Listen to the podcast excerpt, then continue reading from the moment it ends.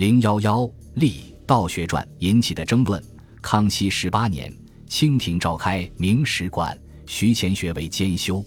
他为修明史所撰修史条例，认为明朝讲学者最多，成洪以后只归个别。今一如《宋史立》，以程朱一派另立理学传，主张对白沙、阳明、甘泉等人，如《宋史》象山、慈湖传历入《儒林传》。管臣中包括朱、陆两派，学非一途，对此持论各异。对《明史》是否立道学传、阳明应归入何传等问题有争议。代表人物为张烈和毛麒麟。张烈，字武成，一字庄迟，大兴人。他为学元初王学之门，后意志反戈，福音成朱。毛麒麟可谓清代考据学开派宗师之一，但他与理学则尊崇王学，批判朱熹。在是否立道学传上。张烈认为，《宋史》有《道学传》，为《宋史》已有之。周承绍先生之绝序，诸子及诸儒之大成，以《道学》立传已也。其余可列之如林。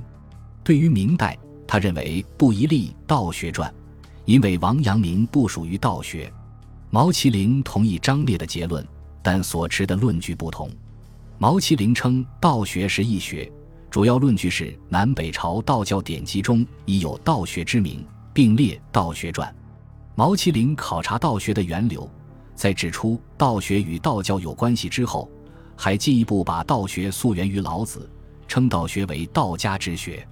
他还把程朱理学视为道学，所以不赞同阳明学为道学，而认为阳明学是儒学。黄宗羲、朱彝尊、陆陇齐等对立《道学传》。也持异议。徐乾学根据众议取消道学之名，但把阳明列入勋臣传。这一主张与张烈看法相同，但削弱了阳明作为一代儒学宗师的地位。毛麒麟对此颇为不满，但管臣们大都同意徐乾学的意见，他自己也改变不了这一现实。张烈与毛麒麟就立道学传而引起的争论，围绕着心即理、格物致知。知行合一等问题展开。关于心即理问题，张烈认为，天之道或理，即自然规律，并不存于客观物质世界之外，而通过实行物生的自然法则表现出来。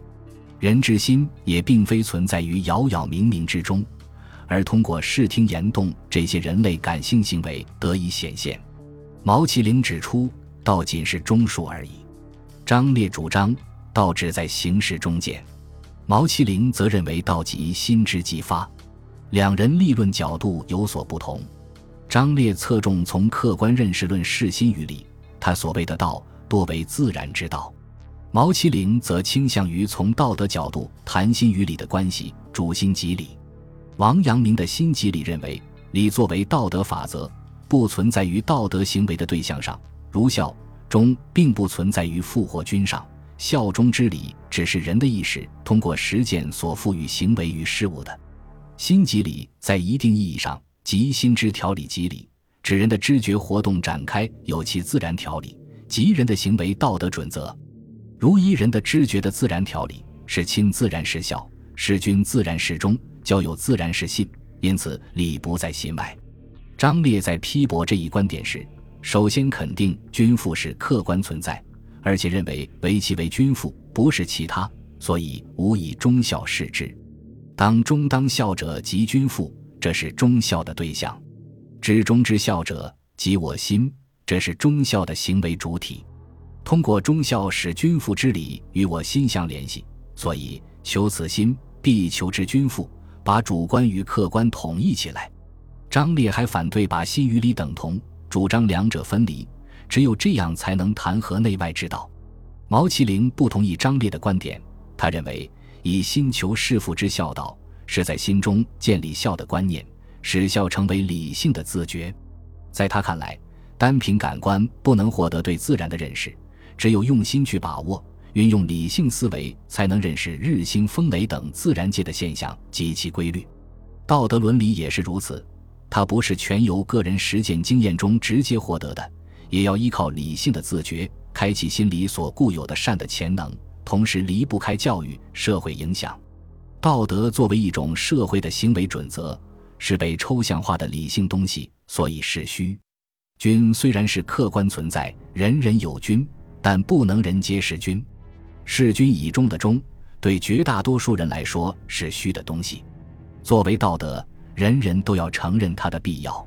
张烈断定理从事物中来，忠孝之理必求于君父，有感觉经验的色彩。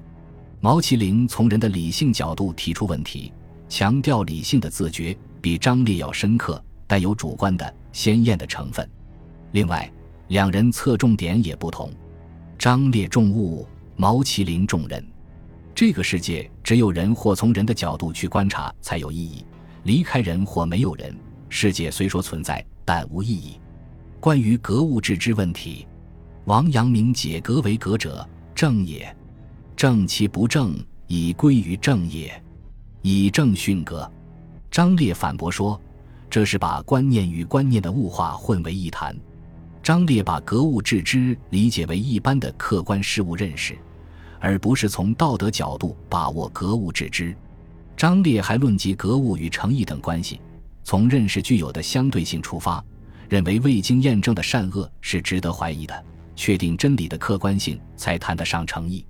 他认为，在诚意之前，必须及物穷理，判明是非，必以辨明善恶为前提。没有此前提，便是无头学问。毛麒麟不赞成张烈的观点，在他看来，诚意为本为先。格物本于修身，修身又本于诚意，诚意为圣门的第一下手功夫。这是因为未发位之心，即发位之意，以意之所发，才开始知道善恶。也正是从意开始，使能成于为善，与成于不为不善。功夫始于诚意，诚意则自知其不善。诚意类似人生理的本能，它能分辨出善恶。当不善时，他能知晓并通过行为消除恶，他认为诚意就是慎独，此种功夫为修齐治平的根本。关于知行合一问题，王阳明把知行合一概括为知之真切笃实即是行，行之明觉经察处即是知。张烈则反对把知和行混为一谈，倾向于先知后行之说。他从理论上论证这一主张。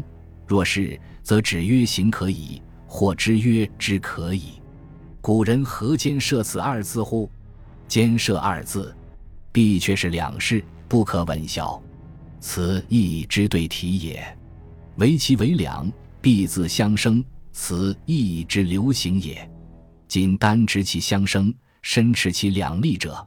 张烈强调之与行是认识的两极，各有其特定内涵，不容混淆。在这个前提下，才有可能谈相互联系，有相生的一面。体统虽分，感应则合。